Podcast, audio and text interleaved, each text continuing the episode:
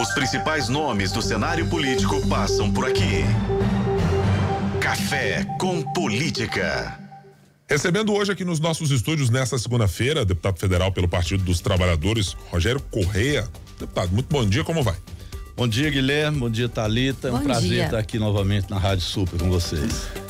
Rogério, vou chamá-lo assim, acho que pelos anos já de convite de cobertura da Assembleia, etc. Claro. Eu acabo pegando o hábito, assim, Rogério, João Leite, Lafayette, eu vou chamando pelos nomes aqui, tá, deputado? Prazer. É, qual é o tamanho que chegou neste momento? Nós estamos já faltando quase um, duas semanas para encerrar o ano de 2023. Da última vez que o deputado Rogério Corrêa teve aqui, para esta vez agora, qual é o tamanho que chega a pré-candidatura de Rogério Corrêa? Qual é o ganho que o senhor viu até agora que foi possível de construção para chegar até esse momento apresentando o seu nome para a capital mineira? Bem, nós tínhamos dois objetivos, estou aqui com o Guima, né, que é o nosso presidente do PT municipal. O primeiro deles era consolidar no interior do PT e da nossa federação a candidatura. Isso está dado. Nós já temos o candidato, né, a minha candidatura, e ela é unitária dentro do Partido dos Trabalhadores, já homologada, inclusive, na Conferência Eleitoral Nacional do PT. Então, esse primeiro objetivo está posto. E eu digo com a benção do presidente Lula. Estive com o presidente agora na sanção do projeto de lei da, do PNAB, que é a Política Nacional dos Ativos de Barragem. Tive chance de conversar com o presidente rapidamente e vamos aprofundar a conversa. Mas o presidente disse que a minha candidatura é muito boa e, portanto, sigo em frente com as bênçãos do PT nacional e também do presidente Lula. Esse é o primeiro objetivo. O segundo objetivo era exatamente que a cidade saiba que o Partido dos Trabalhadores, junto com uma aliança que nós estamos consolidando, eh, tem um candidato e esse candidato é o candidato que trará para Belo Horizonte os programas sociais do governo do presidente Lula. Isso também se consolida e por isso a gente aparece crescendo nas pesquisas com esses dois objetivos colocados da data que eu vim aqui até o dia de hoje. Pretendemos mais, né? Agora, deputado, a parte de hoje traz uma informação de que uma associação que o senhor fez em relação à aliança do PT e do PSOL em Belo Horizonte, de um acordo de Guilherme Boulos, teria incomodado a Bela Gonçalves, que também se coloca como pré-candidata à Prefeitura de Belo Horizonte. O que aconteceu? O que que incomodou, na opinião do senhor, a Bela? E já foi resolvido? Já conversaram depois disso? Claro, converso com a Bela quase todo dia. Liguei para ela quando soube que poderia ter esse incômodo. O que nós queremos aqui é uma aliança entre o PT e o PSOL a partir de um programa de Belo Horizonte. E isso nós estamos consolidando. Fizemos um debate outro dia, eu, a Bela e a Duda, a Ana Paula não pôde ir, que também se coloca um pré-candidato da rede. Mas a intenção nossa é, a partir de um programa, ter uma candidatura única que possa representar esse campo mais à esquerda, o campo progressista do governo do presidente Lula. Então, com a Bela está tudo certo, é claro, ela é pré-candidata, eu também, mas a nossa expectativa é sim ter uma, uma aliança forjada de um programa aqui para Belo Horizonte. É claro que as conversas nacionais ajudam também, porque as eleições têm uma característica nacional, é preciso derrotar o bolsonarismo, isso é meta tanto do PSOL nacionalmente quanto do PT e das forças progressistas no Brasil e, portanto, as conversas nacionais elas também são importantes existir. Mas é claro, uma aliança com a Bela tem que se consolidar a partir de um programa em Belo Horizonte. Nós estamos fortes nesse programa, viu? Tem coisas muito incomuns que nós discutimos lá. Eu cito algumas, por exemplo, a questão das creches em tempo integral para todas as crianças em Belo Horizonte. Isso é algo comum entre nós, nós vamos fazer. É fundamental, é um programa do presidente Lula no Brasil inteiro e aqui terá que ser consolidado. A participação popular. Nós estamos preparando, conversava com, com o nosso presidente agora, para já no início do ano nós vamos lançar é, a plataforma BH Pode Mais em todas as regionais. Vocês viram que nós fizemos um lançamento muito potente. Nesse foi, fim de semana. Nesse fim de semana. Foi outra coisa importante. Era no meio de semana, terça-feira, dia do aniversário de BH, dos 126 anos. Nós tínhamos lá, passaram por lá mil pessoas. Foi um pré-lançamento de uma plataforma feito pelo PT e eu, como pré-candidato, pude expor o que, que seria o início de um programa e do debate que nós íamos fazendo. Eu fiquei impressionado há muito não se mobilizava tanta gente para discutir Belo Horizonte. E nós queremos fazer isso agora em cada uma das regionais da cidade e preparar o lançamento do que nós estamos chamando de territórios da cidadania. Cada região de Belo Horizonte, cada bairro, cada favela, cada comunidade precisa ter um, uma concentração de programas sociais com participação popular. Isso ajuda em todos os aspectos. Ali nós vamos fazer um balanço da educação, da saúde, da moradia, da mobilidade urbana, um balanço do meio ambiente, o que, que nós podemos implementar mais, da segurança pública. Eu quero fazer um Belo Horizonte muito viva. E esse território cidadania foi uma experiência que eu tive quando governei com Lula e fui aqui o representante do Ministério do Desenvolvimento Agrário. Deu muito certo nas regiões mais pobres de Minas. Eu, como sou nascido em Belo Horizonte, conheço aqui bem, fui vereador 10 anos. Se a gente fizer os territórios de cidadania aqui, vai ser um passo muito importante, um exemplo para o Brasil. Deixa eu pegar por um dos pontos mencionados e, e, isso tem repetidamente falado sobre a necessidade de aprimoramento dos programas sociais ou de mostrar essa faceta do que é a sua participação nesse processo político. Qual é o tamanho do problema com programas sociais que Belo Horizonte tem hoje? Ele é ruim, ele é mal feito, ele é bem feito? Qual é a sua avaliação sobre como a política social ou as políticas sociais são levadas à frente pela capital mineira, desde a gestão Calil, passando por FAT, porque evidentemente ela tem algumas eh, coisas muito parecidas e outras diferentes. Elas são incompletas, por isso nós dizemos BH pode mais. Por exemplo, creche, vou citar de novo.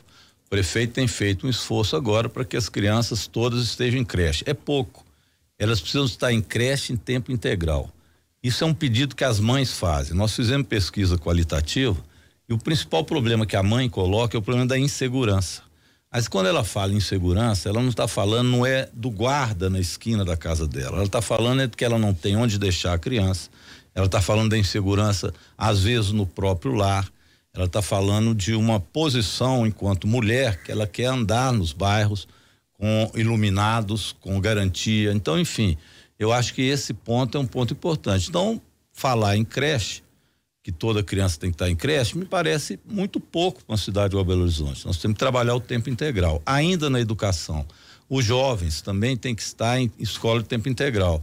Vocês viram que o presidente Lula lançou o programa, nós aprovamos essa semana o recurso, o programa e o recurso, que é aquela antiga Bolsa e Poupança Escola.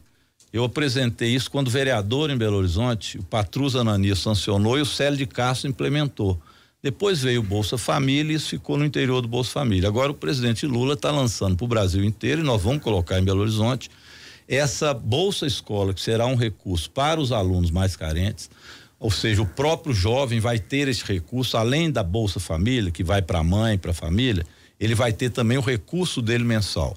E ao final de cada ano, ele tem um recurso que vai para a conta dele na poupança. E no final do terceiro ano, esse, esse estudante, esse jovem, pode sacar esse dinheiro da poupança escola.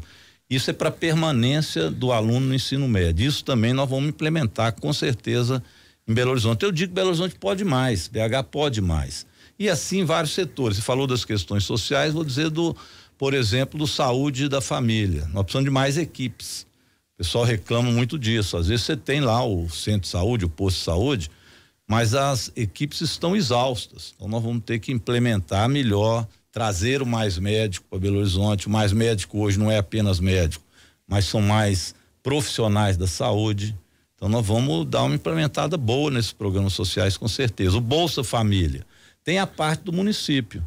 Então você tem o Bolsa Família que é o recurso. Agora como que essa família também ela vai participar do emprego. Nós estamos com quase pleno emprego de novo. O presidente Lula avançou muito na questão de emprego em um ano, né? Estamos hoje comemorando isso, como estão comemorando um PIB mais alto. Precisa de preparar para esse novo momento. Então, as pessoas que recebem Bolsa Família têm também que se qualificar. Isso a prefeitura pode fazer, ter um curso profissionalizante. Dou uma boa notícia para vocês também, tem um projeto de lei do Patrus Ananis, que eu sou o relator. Nós estamos querendo transformar o Cefet numa universidade tecnológica. Então, olha, nós temos muita coisa para fazer em Belo Horizonte. Eu acho que a cidade está menos acelerada do que pode. BH pode mais. Deputado, isso já foi perguntado para o senhor aqui, mas eu vou voltar a essa pergunta que foi feita na última vez que o senhor teve com a gente no Café com Política, sobre um possível apoio ou uma possível chapa com o atual prefeito Fuad Noman. Tendo em vista o apoio que ele teve ou que ele deu ao presidente Lula, né, na eleição passada. É, não houve um acordo, não há uma possibilidade de construção de uma chapa para que o prefeito continue sentado na cadeira, numa possível reeleição, mas para que o senhor, por exemplo, participe do governo dele? Não, não há. No seguinte sentido. Primeiro, a gente é muito agradecido ao apoio que o ex-prefeito deu ao presidente Lula. O próprio prefeito Fuad sabe disso, ele tem dito isso. Eu e a deputada Beatriz Cirqueira fomos até o FUAD solicitar dele esse apoio ao presidente Lula. No entendimento que era preciso derrotar Bolsonaro, não era possível continuar aquele governo. Aliás, teria sido um desastre se a gente pensar um pouco o que seria o governo do Bolsonaro hoje. E o prefeito, ele prontamente se colocou para esse apoio no segundo turno das eleições, e eu participei da conversa dele com o presidente Lula, onde ele colocou esse apoio. Então, uma, foi uma aliança importante no segundo turno das eleições, mas isso não significa que você, nas eleições municipais, não tenha também, como partido político, pela importância do PT, que colocar a nossa candidatura à disposição eh, do, do, de Belo Horizonte para ser avaliada. Então, diferente do que foi feito o acordo com Bolos, onde o presidente Lula já colocou isso claramente e está cumprindo o acordo feito, tanto por ser o Bolos um excelente candidato, mas também pela importância que teve aquele acordo naquela época, como também para o Eduardo Paes, no Rio de Janeiro, numa frente antibolsonarista. Em Belo Horizonte, não. E a presidenta Gleisi Hoffmann já deixou isso claro. Nós vamos ter, portanto, um, um debate muito profícuo nisso. O adversário central nosso é a ultradireita, mas nós temos diferenças que precisam ser também colocadas agora, né? E essas diferenças serão postas. O próprio prefeito Fuad tem se aproximado também de outros setores tem conversado com o governador Zema, que são adversários nossos, do ponto de vista tanto partidário, mas principalmente de programas. Então ele também tem a liberdade de buscar as alianças que tem buscado. Esteve outro dia com Aécio Neves, são adversários nossos. Então o prefeito também não tem conosco o compromisso eh, de estar com o PT, como o PT não tem o compromisso de estar com ele agora. Um eventual segundo turno, eu espero ter o apoio do prefeito. O PT gostaria de ter o apoio da parte do PSD que não está exatamente apoiando até esse momento a pré-candidatura de Fuad Numa? Com certeza, porque veja bem, a aproximação do prefeito com o governador Zema e com o secretário Marcelo Aro deixou insatisfações no PSD, que é o que nós temos visto aí pela imprensa e eu tenho conversado com Luiz Fernando, com o ministro Alexandre Silveira, também com o presidente Rodrigo Pacheco. Aliás, posso dar uma notícia aqui fora das eleições? Sempre é, é, importante que amanhã nós vamos estar com o Rodrigo Pacheco, junto com os sindicalistas. Ele pediu que eu preparasse essa reunião para ver a questão da, do, do, regime de recuperação fiscal. Estará Ou, em Belo Horizonte? Lá em Brasília. Em Brasília, okay. Amanhã, amanhã à noite, às 18h30. Então, uhum. vou estar com o Rodrigo Pacheco e os sindicalistas que eles querem apresentar ao Rodrigo Pacheco as propostas dele para essa recuperação fiscal, que felizmente não será do Zema nós estamos resolvendo o problema da dívida, ou seja, o governo do Lula, junto com o apoio do Senado e do Rodrigo Pacheco, do Alexandre e da bancada federal do estadual do PT, nós estamos resolvendo isso. A bancada estadual foi fundamental porque ela travou o regime de recuperação fiscal na Assembleia e aí apareceu essa oportunidade. Então vou estar com o Rodrigo Pacheco, mas tenho conversado com ele também. A insatisfação que existe é real em relação à proximidade com o governo do Zema, com o secretário Marcelo Ar. Então é uma hipótese, sim, nós trabalharmos um, um, esse setor do PSD num, num apoio à nossa candidatura. Eu vou conversar, conversar amplamente com todos os setores do governo do presidente Lula.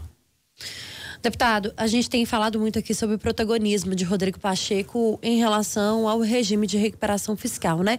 E a renegociação da dívida de Minas com a União. É, o que aconteceu com o governo Zema, na opinião do senhor, que perdeu esse protagonismo e a gente sabe muito bem que essa atuação de agora vai dar um respaldo em 2026. O Zema mentiu muito. Esse foi o problema dele. Ele dizia que era um bom gestor. Quando nós fomos ver a dívida que era de 100 bilhões passou para 160 bilhões, simplesmente porque ele não pagou nada. Ele aproveitou e ele é mal agradecido. Ele aproveitou uma liminar do governo Pimentel que no último mês do governo conseguiu fazer com que não se fosse necessário pagar enquanto não se renegociasse aquela dívida. E ele passou até hoje sem pagar um centavo da dívida. E ao invés de colocar em ordem a, o caixa de Minas Gerais e fazer coisas boas, ele apenas aproveitou das tragédias criminosas que a Vale fez aqui, se aproximou da Vale e conseguiu recursos para é, colocar para prefeituras no estado inteiro, sendo que o crime foi cometido em Brumadinho e queria fazer o mesmo em Mariana. Então o Zema, ele, ao invés de ser um bom gestor, se apresentou ao contrário. E no final das contas queria aprovar um regime que ia vender as estatais para seus amigos, privatizando, iria arrochar o servidor e o serviço público e rolar a dívida para o próximo, que ao invés de 160 passaria a uma dívida de pelo menos 205 bilhões. E ele mesmo continuaria pagando muito pouco. Então, um espertalhão. Queria resolver o problema dele, mas não de Minas. E o, Rodrigo Pacheco e nós todos entendendo isso, com a obstrução feita na Assembleia, repito, o papel importantíssimo da bancada estadual do PT e da oposição ao Zema, nós desmascaramos o, o Zema e apresentamos agora uma proposta muito mais execuível, porque ela pode, num prazo daqui a 10 anos, simplesmente terminar com a dívida. Imagina uma dívida dessas de 160 bilhões, nós conseguimos fazer um acordo para Minas não dever mais. Com mais a reforma tributária, que a gente espera que ela também vai ajudar Minas Gerais.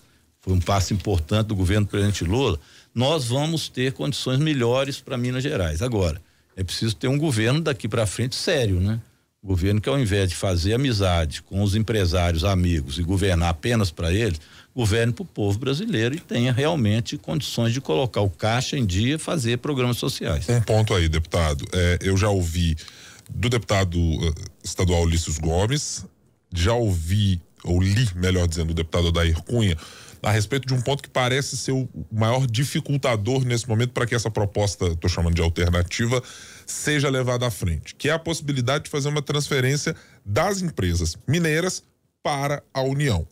Esse é o principal problema. E o senhor considera que há viabilidade de fato de que isso seja incluído na negociação? Não, não é problema. Conversei inclusive com o Liz. Qual que é, o que que nós apontamos e eu conversei isso com o Rodrigo Pacheco. Aliás, a bancada do PT teve uma conversa com ele semana passada, semana retrasada, e nós, aliás, não foi do PT, desculpe, foi uma banca, foi mais amplo. Sim. Foi uma reunião com vários, vários partidos. Integrantes, inclusive, do PSD, o deputado Isso, Faria estava presente. Exato, eu estive presente lá. Essa reunião foi uma reunião importante. E o aspecto que eu levei para o Rodrigo Pacheco, por isso vai ter reunião com sindicalistas, é um debate que a bancada mineira estadual fez aqui, que nós não podemos perder o que está na Constituição Estadual, que é a necessidade de se fazer um referendo se se quiser fazer qualquer privatização. Sim. Ou seja, nós teríamos que levar isto que tem na Constituição Estadual também agora para o acordo nacional. Só poderia haver algum tipo de privatização também na empresa federalizada se houvesse referendo em Minas. Isso nós queremos manter. Aliás, nós não poderíamos abrir mão disso, que isso foi uma proposta de Tamar Franco e eu fui o relator na época. Então, é, isso salvou a CEMIG, a Copaz e a Codemig. O Rodrigo Pacheco olhou essa proposta e falou: Rogério, eu acho muito pertinente, muito boa a proposta. Vou fazer o estudo e nós acatamos. Falei: olha, nós precisamos de uma reunião, inclusive, com sindicalistas, que tenha preocupação com, com o Estado, com o arroxo que está se procurando dar. E foi aí que surgiu essa reunião. A minha expectativa é que amanhã essa proposta sendo levada, ela seja acatada e a gente então tenha garantia que de duas coisas. Primeiro, que ela não poderá ser privatizada, que mantém-se aí a questão do referendo, e segundo, que a, a, o Estado possa recomprá-la no prazo de 20 anos. Isso também é algo que a gente quer incluir para que Minas Gerais volte a ter suas empresas, porque elas são lucrativas e do interesse do Estado. E a possibilidade de federalização das estatais? É essa que eu digo. Acho que elas são é, completas e serão feitas com essas ressalvas que eu coloquei. Então, o senhor é a favor? A favor, sou a favor nessa, com essas ressalvas, com, com certeza, porque ela é que dará condições de que Minas Gerais não perpetue a dívida. Ela será abatida na dívida. E olha, ela é abatida na seguinte circunstância: você pega o valor dela e, além de você entregar por aquele valor, você tem 50% a mais de abatimento da dívida, exatamente pelo esforço que o Estado fez em abater a dívida. Então, este é que é, vamos dizer, o pulo do gato para que você diminua completamente o valor da dívida. passando, portanto, a ser execuível o pagamento dela sem apertar o Estado em 10 anos. Mas Eu... isso, deputado, não tiraria também as estatais do povo mineiro? A ideia é que ela possa voltar num prazo de 20 anos e não possa ser privatizada. Essas são as ressalvas que nós fazemos. Agora, é, isso é feito num quadro é evidente que você me perguntar o que era melhor. O melhor é que não se mexesse absolutamente nada disso. Mas uma dívida de 160 bilhões, você precisa dar as contrapartidas. Então, neste caso, eu acho que é o que pode haver de melhor em termos de proposta. Se fosse o regime de recuperação fiscal do Zema, ele ficaria à disposição para vender essas estatais para o setor privado. Então, ela não seria mais pública, seria privada, seria o pior dos mundos, com aumento de preço de eh, energia elétrica, de preço de água e esgoto. Olha, a, a CEMIG, passando por esse estágio de, de, federalização do governo federal, ela tem condições de fazer um investimento muito grande, viu? Eu tenho expectativa de que a CEMIG indo para lá, nós vamos transformá-la em um embrião de Eletrobras que eles privatizaram. A CEMIG pode ter uma um ativo ainda maior, uma a, a, a União pode apostar nela ainda mais do que o governo não está apostando. O governo Zema está sucateando a CEMIG. Ela indo para lá, nós vamos é colocar aportes de investimento na CEMIG para ela se transformar uma grande empresa, bem porque a Eletrobras foi privatizada contra a nossa vontade. Deixa eu voltar num ponto rapidamente que o senhor mencionou no início da conversa sobre o plano para BH. Ao falar sobre creches e ao falar sobre o programa uh, de apoio às famílias, o programa de saúde da família. Só com os recursos de Belo Horizonte, é possível a expansão desses programas? E eu pergunto porque nesse momento estamos na cidade com uma discussão em que a oposição diz que o prefeito pela primeira vez está levando um déficit ao orçamento e o prefeito argumenta que isso é uma questão absolutamente momentânea, que a cidade vai ter caixa e que as coisas estão organizadas. Belo Horizonte vai ter uma dificuldade de fazer isso com recursos próprios ou, e necessariamente precisará do governo federal? Tem recurso próprio para a questão da creche, o aumento da, da questão da, das equipes de, de família, sim. Mas existem programas nacionais já do presidente Lula em ambos os casos. Então é óbvio, eu sou vice-líder do governo presidente Lula, conheço muito bem os programas. Nós vamos trazer o máximo que puder para Belo Horizonte do governo presidente Lula. Agora é preciso que do governo a gente tenha algumas eh, questões que são relevantes de termos um acordo com, com o governo Lula. Um deles é o anel rodoviário. Esse sim, nós não temos recurso para fazê-lo com o dinheiro da prefeitura. Então, neste caso, vamos precisar do governo do presidente Lula. Já tem um recurso, um aporte para que dois viadutos sejam feitos. É também tudo recurso do presidente Lula. Mas nós precisamos fazer os oito viadutos e, e fazer com que o anel rodoviário pare de ser um anel da morte e ele possa realmente resolver problema de trânsito em Belo Horizonte. Se nós fizermos isso, é, inclusive nós vamos levar essa discussão em nível de Estado, não é possível que o Zema continue querendo gastar aquele dinheirão que ele quer gastar para fazer o tal do rodo minério, ele chama de rodanel, mas seria um rodo minério para as mineradoras no entorno de Belo Horizonte é, devastarem mais ainda o meio ambiente e colocar um, um, um rodoanel lá longe, um rodo minério lá longe, que seria muito mais para escoar os minérios das mineradoras.